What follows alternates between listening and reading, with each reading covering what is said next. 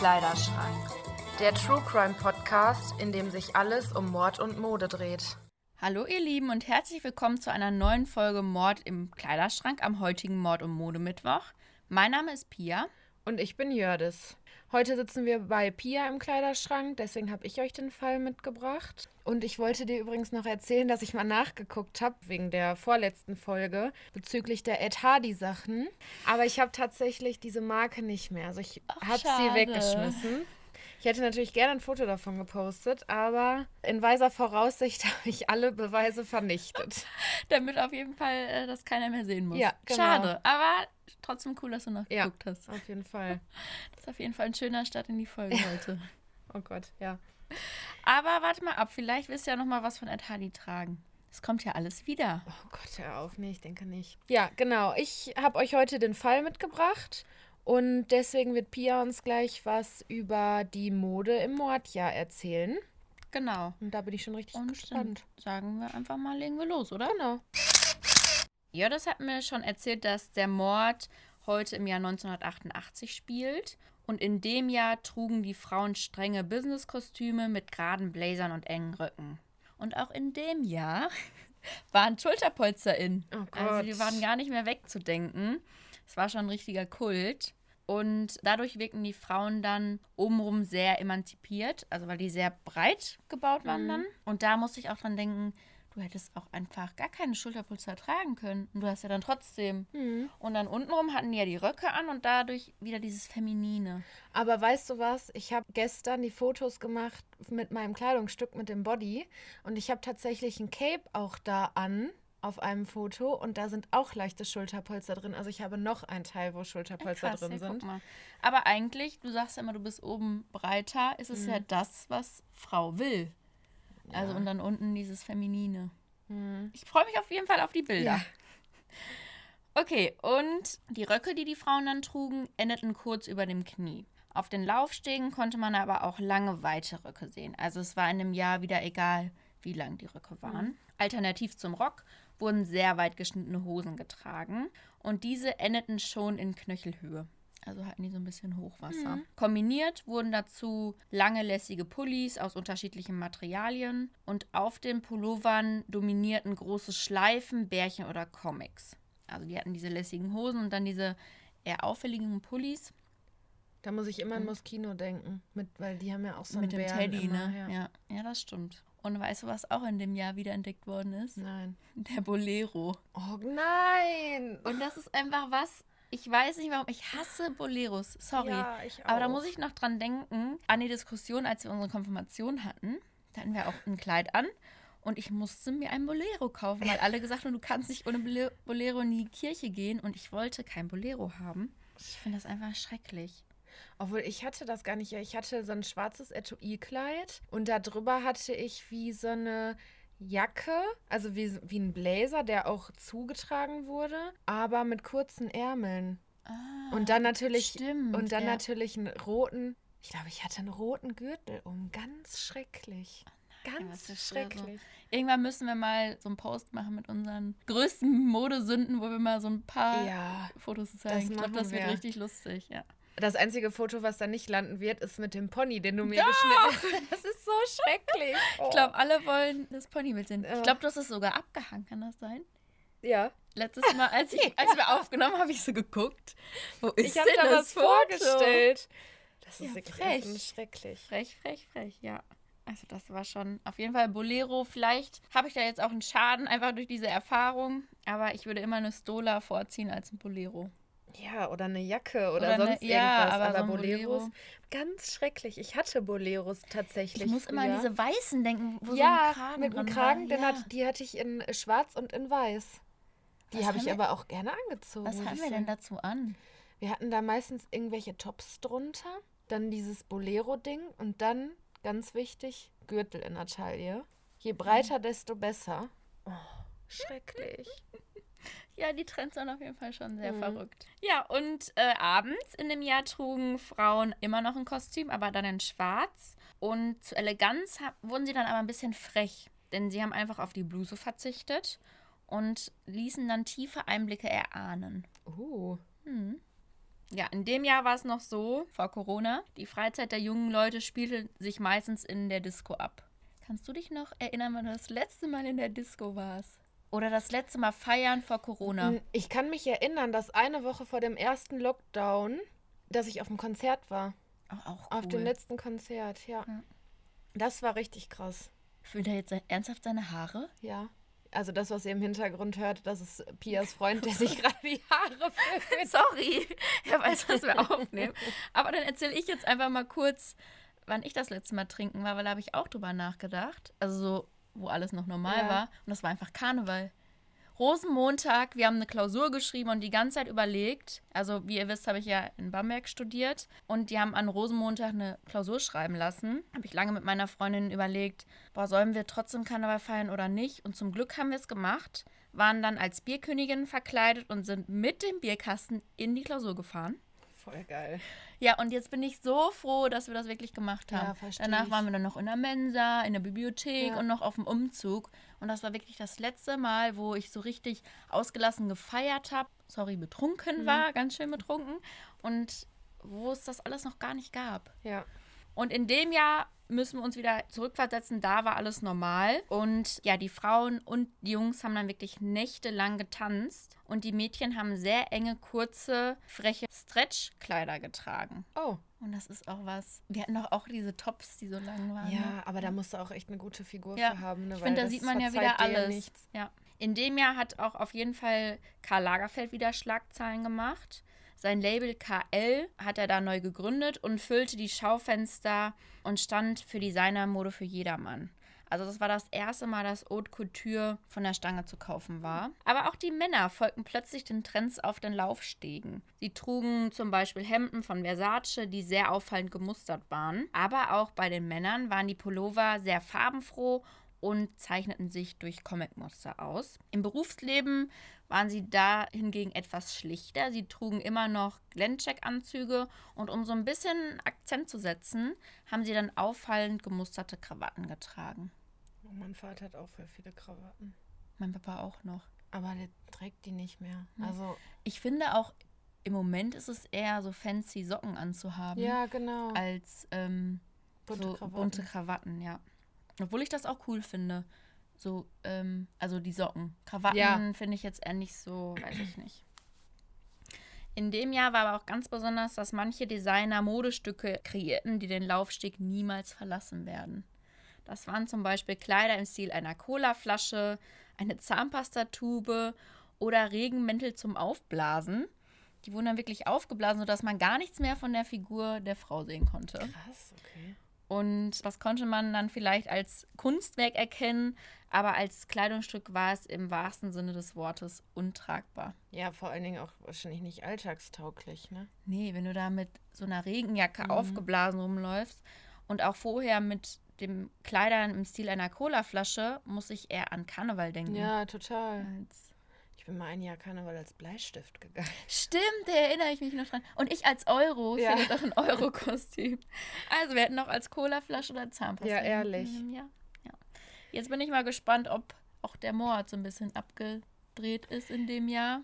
Ja, also ich werde gleich berichten, aber dass die Leute oder die Jugendlichen viel gefeiert haben, das kann ich hier auf jeden Fall schon bestätigen. Okay, dann bin ich jetzt gespannt. Ja. Also, ich fange jetzt an mit meinem Fall. Ich muss aber direkt sagen, dass der Name von dem Opfer geändert ist. Also, ich habe mir jetzt einen Namen ausgesucht, weil die in keinem einzigen Zeitungsartikel oder sonst irgendwo namentlich genannt wurde. Also, ich konnte den Namen nicht herausfinden und deswegen habe ich das Opfer jetzt einfach Sabine genannt. Okay. Ich habe da eine kurze Frage zu. Wie Mhm. wurde, die, wurde das dann immer umschrieben oder? Das, da stand dann die Frau oder sonst Ah, irgendwas, okay. das Mädchen. Ja, genau. Es ist eine Nacht im Januar 1988. Die 22-jährige Sabine ist an diesem Abend mit ihren Freunden in einer Disco in Aschaffenburg feiern. Als sie in der Nacht in ihr Auto einsteigen will, um nach Hause zu fahren, überrascht sie plötzlich ein Mann von hinten. Er drückt ihr einen Schraubenzieher an ihren Hals. Er zwingt das junge und verängstigte Mädchen dazu, loszufahren. Er zwingt sie, in einen nahegelegenen Wald zu fahren. Dann beginnen für Sabine die schlimmsten zwei Stunden ihres Lebens. Sie muss sich noch in dem Auto ausziehen und der Täter fesselt ihre Hände mit einem Schal, den er ihr auch um die Augen bindet. Immer und immer wieder vergewaltigt der unbekannte Mann das wehrlose Mädchen auf dem kalten Waldboden. Schrecklich. Ja, ich musste auch tatsächlich echt schlucken, als ich das gelesen habe. Ich glaube, das ist halt so mit das Schlimmste, was du einer Frau antun kannst. Ne? Mhm. Also nicht, dass Männer ja auch, also Männern kann das auch angetan werden, aber in der Regel sind es ja meistens Frauen, denen sowas passiert. Ja. Als er mit seiner abscheulichen Tat fertig ist, sticht er wiederholt auf sie ein, bis sie sich irgendwann nicht mehr regt. Er sticht ihr mehrmals in ihren Brustkorb. Mit dem Schraubenzieher. Ja. Danach verschwindet er, kommt aber nach kurzer Zeit wieder, um sich zu vergewissern, dass sie tot ist. Mit einem Tritt gegen ihren geschundenen Körper will er testen, ob sie sich noch regt. Als das nicht geschieht, bedeckt er den ausgekühlten und nackten Körper mit Laub und verschwindet in ihrem Auto in die Nacht. Also es ist quasi so, er kommt dann zurück, tritt sie, um zu gucken, ob sie halt noch lebt. Und dann hat er wie, ja, keine Ahnung, wie so ein Stück Dreck oder Müll hat er sie da quasi einfach entsorgt, so ein bisschen Erde und Blätter drüber getan, damit sie halt nicht sofort entdeckt wird, aber Jetzt, das ist ja nochmal erniedrigend Ja. dazu, total. dass er auch nochmal zurückkommt und Ja. dann, also schrecklich. Was der Täter zu diesem Zeitpunkt allerdings nicht ahnen kann, Sabine ist nicht tot. Die hat das überlebt. Übersät mit Stichwunden und allerlei anderen Verletzungen kämpft sich die Frau zu einer Straße. Es grenzt an ein Wunder, dass sie es trotz ihrer Verletzungen dorthin schafft und von einem Autofahrer aufgegriffen werden kann. Dieser verliert keine Zeit und bringt das nackte und blutende Mädchen in das nächstgelegene Krankenhaus. Dort angekommen wird sie sofort notoperiert.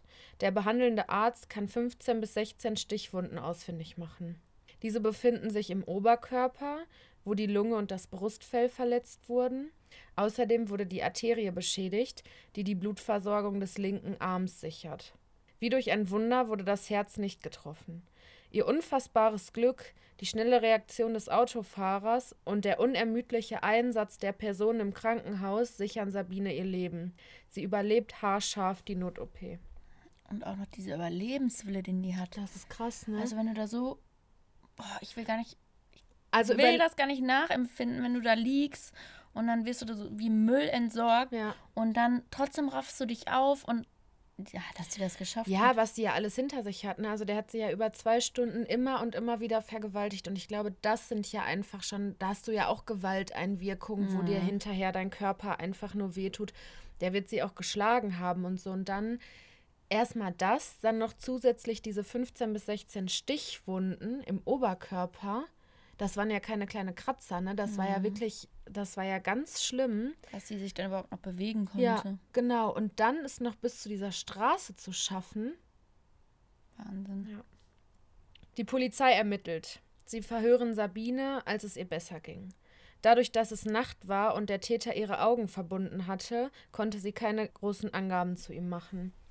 Beamten gingen vielen Hinweisen nach und konnten DNA-Spuren aus dem später aufgefundenen Auto entnehmen. Also er ist ja mit ihrem Auto geflohen und hat dann halt da DNA-Spuren hinterlassen. Das hat er dann einfach irgendwo abgestellt. Ja, genau.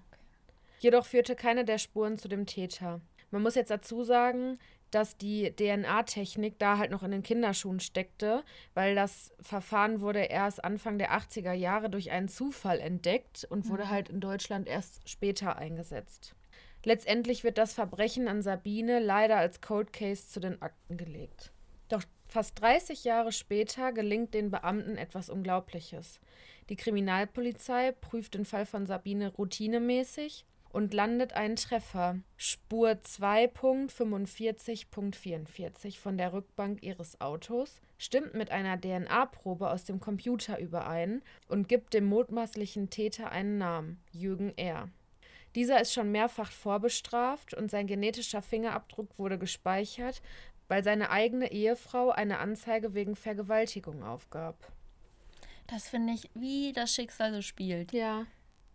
Was ich auch einfach so krass finde daran, dass die Vergewaltigung in der Ehe erst seit 1997 strafbar ist.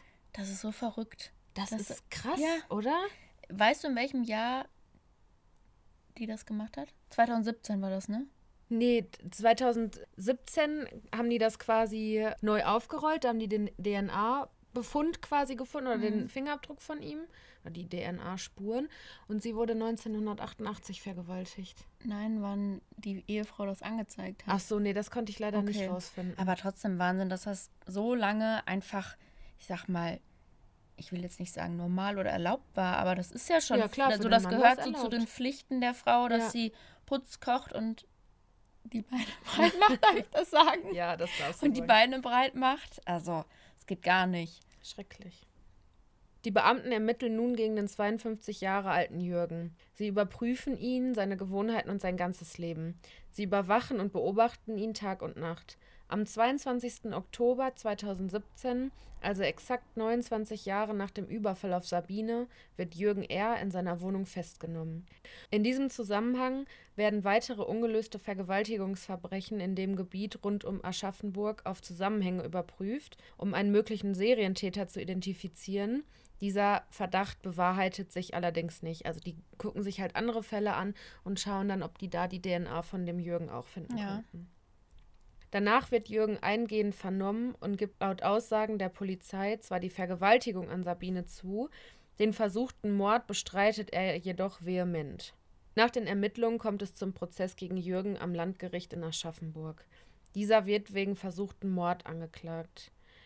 Die Straftat der Vergewaltigung als solche verjährt laut StGB Paragraph 177 Absatz 5 nach 20 Jahren. Also er wollte ja eine Straftat, also die Vergewaltigung vertuschen durch den versuchten Mord und das ist dann quasi die, das Mordmerkmal. Und dadurch, dass die Vergewaltigung verjährt ist, wird er halt nur wegen versuchten Mord angeklagt und nicht mehr wegen Vergewaltigung. Das finde ich aber eigentlich auch krass, dass das verjährt. Genauso Ja. wie Totschlag. Das verstehe ich sowieso nicht, warum Nee, das überhaupt ja, verjährt. Ja. Gerade jetzt auch in solchen Fällen, wo ich sag mal, die Technik entwickelt sich ja immer weiter. Mhm. Und erstmal ist das super, dass sie die Spur überhaupt aufbewahrt Ja, haben. das stimmt. aber rückwirkend können ja dann so viele Taten noch aufgedeckt Ja. werden. Das stimmt. Durch die Ermittlung und den Gerichtsprozess kommen einige unschöne Details aus Jürgens Leben ans Licht. Und es wird deutlich, wie schlimm seine Kindheit war. Sein ganzes Leben wurde durch Gewalt, Alkohol und Drogen geformt. Sein alkoholsüchtiger Stiefvater machte ihm sein Leben mit seinen Gewaltexzessen zur Hölle. Jürgen fällt es schwer, einen Job für längere Zeit zu behalten. Allerdings muss ich auch sagen, dass ich an der Stelle auch nicht mehr dazu rausfinden konnte. Also da wurde halt nur beschrieben, dass er halt eine schlimme Kindheit hatte. Und diese paar Details, die ich da gerade genannt habe, aber mehr konnte man da jetzt auch nicht finden. Am ersten Tag des Prozesses trifft Sabine nach knapp 30 Jahren das erste Mal wieder auf den Mann, der ihr diese schreckliche Taten angetan hat. Sie ist als Nebenklägerin vor Ort. Die heute 52-jährige Frau wirkt laut den Aussagen energiegeladen und stark. Sie trägt helle Kleidung, eine moderne Brille zieht ihr Gesicht und ihr Haar fällt auf ihre Schultern. Sie sagt, es ist ein befreiendes Gefühl, hier sitzen zu dürfen und, denn er ist es, der sich dafür schämen muss, nicht ich. Sie kann sich nicht mehr an jedes Detail aus dieser schrecklichen Nacht erinnern, damit lässt es sich auch besser leben, so ihre Aussage. Sie kann sich jedoch noch an den Geruch von Alkohol, Zigaretten, gepaart mit Schweiß erinnern. Allerdings hatte sie nicht den Eindruck, als hätte er einen Vollrausch durch den Alkohol, sondern sie hat halt quasi einfach nur gerochen, dass er was getrunken hat. Leider muss sie die schrecklichen Szenen noch einmal erleiden, da der Richter ihre Aussage aus dem Jahr 1988 vorliest. Also sie wurde ja dann danach vernommen von der Polizei und hat dann alles zu Protokoll gegeben. Und das wird halt eben im Zuge dieses Gerichtsverfahrens alles nochmal vorgelesen. Schrecklich. Mhm. Ne? Jürgen R. beharrt darauf, dass er aufgrund seines hohen Alkoholkonsums Erinnerungslücken und somit einen Blackout erlitten hätte. Am Freitag, den 25. Mai 2018, wird das Urteil gegen Jürgen gesprochen. Er wird wegen versuchten Mordes zu einer lebenslangen Haftstrafe verurteilt. Kurz darauf ging Jürgen R. in Revision, aber der Bundesgerichtshof in Karlsruhe lehnte den Antrag ab. Sabine ist eine starke Frau. Sie nimmt nach der schrecklichen Tat die Hilfe von Psychotherapeuten in Anspruch, um ihr Leben wiederzubekommen. Ein Teil ihrer Konfrontationstherapie sieht das Joggen in Wäldern vor. Sie lernt nach einiger Zeit wieder alleine das Haus zu verlassen und auszugehen, sogar wenn es dunkel ist. Auch das Autofahren fällt ihr schwer und deshalb beschließt sie sich ein Cabrio zu kaufen, damit sie halt einfach positive Gefühle. Mhm. Und nicht dieses, diese Enge bestimmt. Genau, ja. Wahnsinn. Und sie hat es geschafft. Sabine sagt, ich kann nur sagen, ich habe lebenslang. Trotzdem hat sie sich Stück für Stück ihr Leben zurückerkämpft. Boah. Das war der Fall.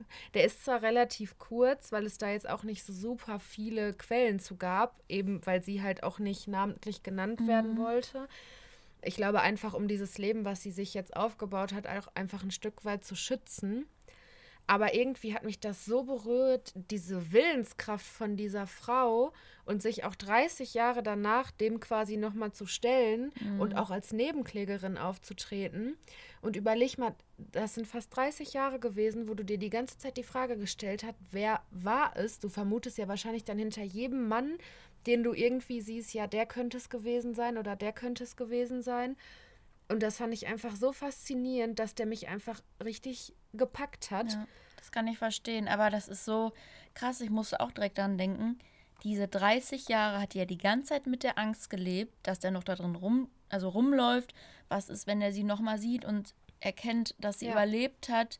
Das ja. ist so schrecklich. Aber ja. ich finde auch dieses Beispiel, die hat so einen Kampfgeist und hat sich da ins Leben zurückgekämpft. Mhm. Ich ziehe alle Hüte, die ich habe vor der. Das, das ist so eine krass. Powerfrau. Also ich finde, das ist wirklich ein gutes Beispiel für auch nochmal dafür, wie wichtig auch Psychologen sind. Ja, Weil definitiv. ich glaube nicht, dass du so eine Krise ganz alleine Nein, überstehen auf gar keinen kannst. Fall. Aber deswegen ist es ja auch eher ein Zeichen von Stärke, wenn man sagt, okay, ich suche mir Hilfe, weil ich komme ja. da nicht alleine raus, als dass man jetzt sagen würde, das hat irgendwas auch nur ansatzweise mit Schwäche zu tun, ja. ne? Absolut gar ja. nicht. Und sie war ja auch offen dafür, wie du erzählt hast, dass mhm. sie dann mhm. da joggen gehen sollte. Dann hat sie auch alles versucht, um ihrer Angst sozusagen oder den Trauma entgegenzuwirken, dass sie jetzt ein Cabrio mhm. hat. Also hat ja wirklich damit zu leben gelernt. Ja. Also heftig. Ja, und das ist jetzt auch der erste Fall, wo es halt keinen Mord gibt. Aber irgendwie, weiß ich nicht, der Fall der hat mich einfach so gepackt und ich war so fasziniert davon, also wie du schon sagst, von dieser Stärke einfach dieser mhm. Frau, dass ich mir gedacht habe, boah, ich will den einfach wirklich erzählen. Und, Kann ich ne? verstehen, ne? ja. Ich habe noch eine Frage. Ja. Hast du rausgefunden, ob die nochmal, also ob die Kinder hat oder nochmal. Nee, m -m. also da okay. ist gar nichts ja. drüber bekannt. Weil das nichts. ist ja auch nochmal was, ob du dich überhaupt nochmal anderen Männern gegenüber öffnen kannst. Mhm. Also ich könnte es mir bei ihr schon gut vorstellen, weil sie halt einfach so einen starken Charakter hat oder so eine mentale Stärke ja auch irgendwo. Mhm. Deswegen kann ich mir schon vorstellen, dass sie Familie hat. Ist ja die Frage, ob sie irgendwie wollte, ne? Oder ob. Äh ja, na, klar, aber ich glaube, dass bestimmt am Anfang konnte, also hatte die bestimmt Probleme, ja, sich Männern wieder zu öffnen. Aber was ich auch finde, was der Fall zeigt, wie wichtig es ist, dass man sich überwindet und Vergewaltigung anzeigt. Ja, definitiv. Natürlich hatte sie auch erstmal das ist ja auch eine Enttäuschung, wenn da nichts rauskommt, nichts passiert. Mhm. Aber das wurde ja dann sogar jetzt noch nach 30 Jahren aufgeklärt. Ja, ja total. Und wie schrecklich die Tat, aus, Tat auch ist, aber das sollte auf jeden Fall nicht ungestraft davonkommen. Nee, weil wenn du es nicht anzeigst, das ist der Einzige, dem damit geholfen wird, ist der Täter, ne? Ja, und wenn du nachher so einen Serientäter hast oder ja. sogar jemand, weil das ja war ja auch versuchter Mord, dann nachher mhm. ein Serienmörder. Ja, ja, genau. Ja. Ja, und dann habe ich halt noch so ein bisschen zu Vergewaltigung generell recherchiert und mhm. habe mir da so ein paar Studien rausgesucht. Und zwar ist es so, also unter dieser Vergewaltigung bei den Studien zählst du halt auch sexuelle Nötigung und sexuelle Übergriffe.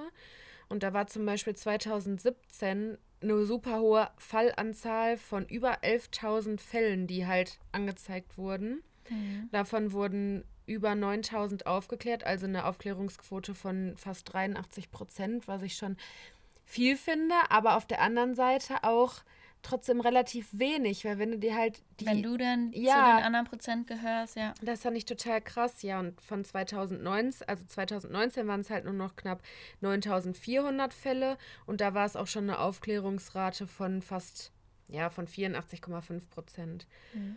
Und dann habe ich mir so ein bisschen auch was zu den Tatverdächtigen und sowas angeguckt. Und das sind es halt eigentlich immer Männer, die vergewaltigen. Da habe ich eine Aufstellung gefunden, Kinder unter 14 Jahren als Tatverdächtige. Und da hatten wir ja letztens in Hagen auch einen Fall, ne? mhm. ne? Neben der Polizeiwache am Hauptbahnhof, wo ich glaube, ein 13- und ein 15-Jähriger eine 21-Jährige, glaube ich, vergewaltigt haben. Am so helllichten Tag. Im Parkhaus neben der, der Polizei. Polizeiwache. Da muss das ja geplant worden ja, sein von denen. Auf jeden Fall ist halt die größte Tätergruppe ab 21. Also diese Kinder, sag ich jetzt mal, mhm. Die, das ist schon sehr selten, dass die halt jemanden sexuell missbrauchen ja. oder vergewaltigen. Darf ich dazu was fragen? Eigentlich ja. will ich es nicht fragen. Ist da auch die Nationalität abgebildet?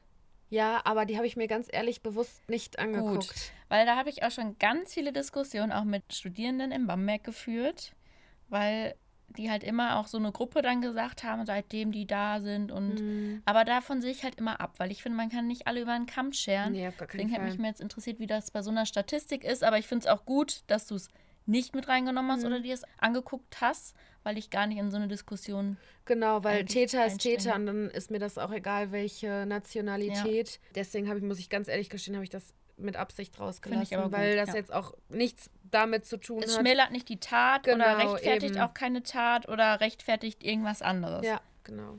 Und die polizeiliche Aufklärungsquote bei diesen Vergewaltigungen und sexuellen Übergriffen in Deutschland lag im Jahr 2020, das nochmal im Vergleich, bei fast 85 Prozent. Also du hast quasi fast einen kontinuierlichen Anstieg der Aufklärungsquote mhm. in den letzten Jahren. Und dann habe ich mir noch eine Statistik aus 2018 angeguckt, die fand ich auch super interessant. Und zwar wurden da die EU-Länder verglichen miteinander. Und die meisten Frauen werden in England und Wales vergewaltigt. Und auf Platz zwei ist Schweden. Krass. Da hätte ich immer gedacht, in Schweden passiert sowas nicht. Nee, weil man ja. Ja. Hast du dir auch mal angeschaut, wie das verfolgt wird dann? Also wie die bestraft werden? Nee, also, das habe ich mir jetzt nicht bei den einzelnen Ländern okay, alles Weil das würde mich auch mal interessieren, wie überhaupt Vergewaltigung bestraft wird oder verfolgt wird in den anderen Ländern. Das habe ich das mir nicht angeguckt, ja. Aber trotzdem, Wahnsinn, weil Schweden denkt man ja immer auch, da ist alles, alles Tutti ja, in der gedacht. Natur und. Ja, Wahnsinn. auf jeden Fall ist Deutschland auf Platz 12. Auch schon ziemlich hoch. Ja, aber dafür, dass wir momentan 27 EU-Mitgliedstaaten haben, finde ich schon 12. Hätte ich jetzt irgendwie noch. Hättest du gedacht, noch höher? Nee, noch weiter unten. Ja, ich auch. Ich finde das also, schon. dass Deutschland halt noch sicherer ist. Ja, hätte ich auch mhm. gedacht. Deswegen, das hat mich jetzt überrascht. Ja, auf Platz ich auch. 12, ja.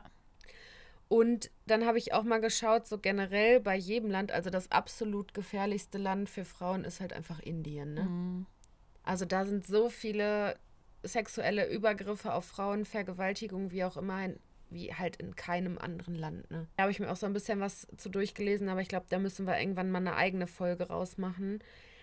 Weil das ist wirklich, das ist unvorstellbar, was da abgeht. Und das wird bestimmt auch nicht richtig verfolgt, oder? Nö, nicht immer. Und das wird auch äh, zu irgendwelchen politischen Machtspielchen und sowas ausgenutzt und das ist wirklich ja. ganz schlimm. Ja, da sollten wir, glaube ich, wirklich mal eine Folge ja. zu machen. Aber schrecklich. Auch. Nee, da bin ich immer wieder froh, dass wir als Frau in Deutschland leben. Ja, ich auch. Weil wir haben jetzt so viele Rechte, das ist uns ja auch oft gar nicht bewusst. Ja. Und wenn wir jetzt dann solche Zahlen hören, bis da und da galt eine Vergewaltigung in der Ehe als, das ist keine Vergewaltigung, da frage ich mich manchmal. Ja, ja, das geht gar nicht. Also wir sind schon privilegiert in der ja, Hinsicht. Ja, definitiv.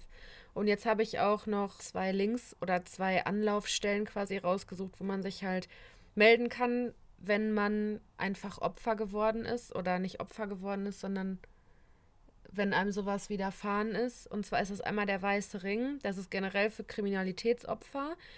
Und dann gibt es aber auch noch eine Internetseite, die heißt Trau dich BS. Und die ist halt für Frauen und Mädchen nach Vergewaltigung extra eingerichtet, wo die dann auch die ganzen Schritte auflisten, was man machen muss, was man beachten muss. Mhm. Weil du sollst ja auch keine Beweise vernichten oder sonst irgendwas nicht duschen gehen und so weiter, damit man halt möglichst auch den Täter finden kann. Mhm. Ich glaube, da gehört wieder so viel Charme und so viel ja. Überwindung dazu. Ja, total. Aber wir haben ja jetzt auch gesehen, dadurch, dass der Autofahrer sie so schnell dahin gefahren hat, mhm. konnte diese DNA-Spur gesichert werden. Genau. Und deshalb wurde er gefasst. Ja. Und das fand ich ja auch noch so ein starkes Zitat von ihr, wo sie gesagt hat, denn er ist es, der sich dafür schämen muss, nicht ich. Ich glaube aber bei vielen ist es das. Ja, natürlich, schämen. aber weil es wird ja auch oft gesagt, oder was man dann so hört, ja, was hatte die denn an? Ja, das ist ja auch. Wo ich immer so denke, das so ist doch scheißegal, was die anhatte. Auch wenn die nackt durch die Straßen läuft, mhm. dann darf dir keiner kommen und dich ja. da anpatschen ja. oder sonst irgendwas. Und ich meine, ja. wir kennen das ja alle selber, ne? Wenn man abends oder nachts nach Hause läuft, dann hast also ich habe zum Beispiel immer den Schlüssel zwischen meinen mhm. Fingern. Mhm irgendwie mein Handy griffbereit. Eigentlich müsste ich immer Pfefferspray mitnehmen, aber man fühlt sich halt einfach unwohl als Aber Frau. das hast du auch. Immer wenn du alleine irgendwo hinläufst. Ja, abends. natürlich. Ja. Weil also, ich habe sorry, ich habe Maxi mal gefragt, mein Freund, ob er das halt kennt, dieses Gefühl. Nö, warum?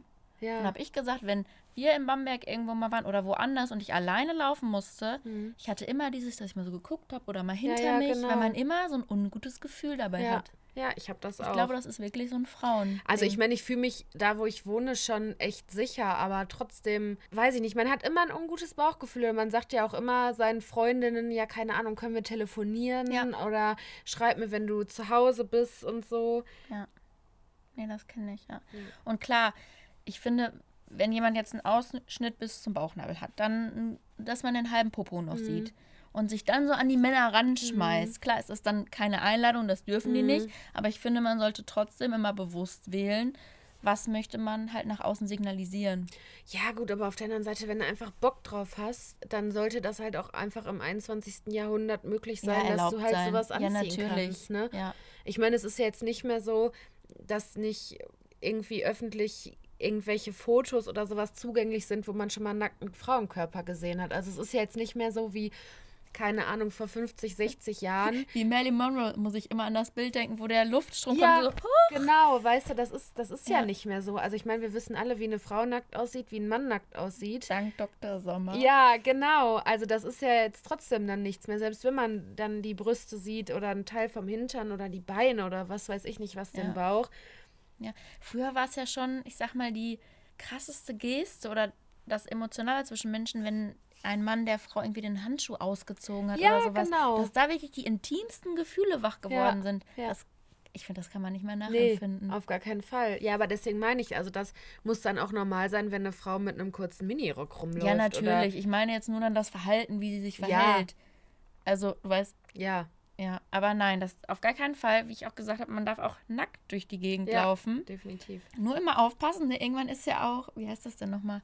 Nicht sexuelle Belästigung, ähm, Du meinst er, ähm, ähm, Erregung öffentlichen, öffentlichen Ärgernisses. Ja, ja, wie nennt man das denn nochmal? Da gibt es doch auch. Wir wurden mal angehalten, als wir mit, dem Bikini-Roller gefahren sind. Und das war auch schon so eine Grenze. Nein.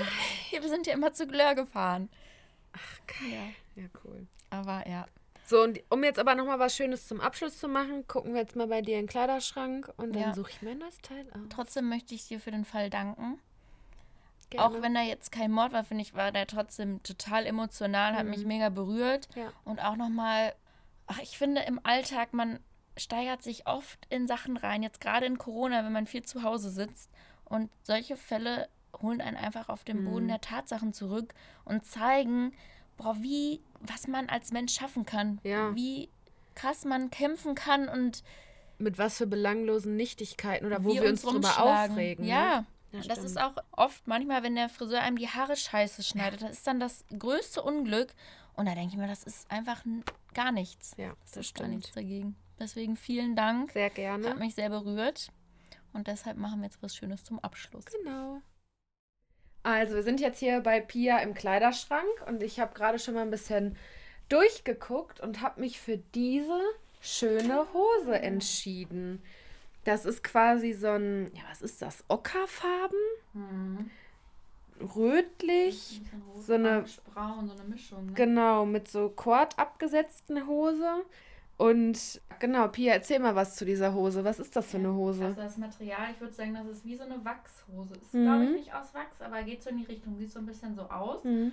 Und ich fand die einfach so geil, weil das so ein ausgefallenes Teil mhm. ist. Die habe ich mir damals für die Weihnachtsfeier von Rotrakt gekauft. Ah, cool. Also für alle jetzt nochmal, die nicht wissen, was Rotrakt ist, das ist eine soziale Jugendorganisation mit drei Säulen, helfen, lernen und feiern. Und als ähm, wir noch feiern konnten, habe ich mir die gekauft. Die hatte ich dann mit schwarzen Boots an und so ein schulterfreies Oberteil, mhm. ein schwarzes, dann mit auffälligen Ohrringen. Genau, roten Lippen hatte ich da damals an Weihnachten. Eine Nikolausmütze hatte ich, glaube ich, auch. Nein. Schön. Ja, aber ich finde auch so, man kann das auch super, finde ich, mit einem weißen T-Shirt, weißen Sneakers ja, kombinieren. total. Ja, du musst halt auf jeden Fall irgendwas Schlichtes oben und unten machen, weil die halt schon an sich so sehr sagen, auffällig ist, ne? Selbst total auffällig. Ist sie ja. denn bequem, wenn ich mal fragen darf? Weil die ist ja schon so ein bisschen vom Material her, ist sie ja schon so biegsam, würde ich jetzt mal sagen. Ja, ne? da habe ich mich auch gefragt, hm, aber weil die nicht so ganz eng geschnitten ist.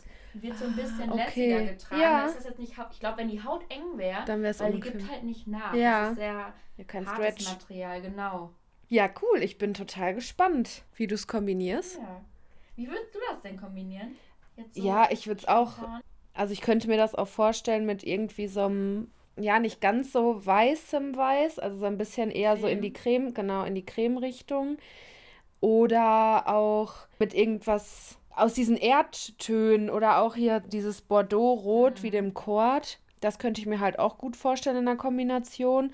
Aber sonst bin ich ja eh immer der Fan von relativ schlichten Sachen. Also würde ich auch schwarz oder weiße Oberteile, Sneaker dazu kombinieren.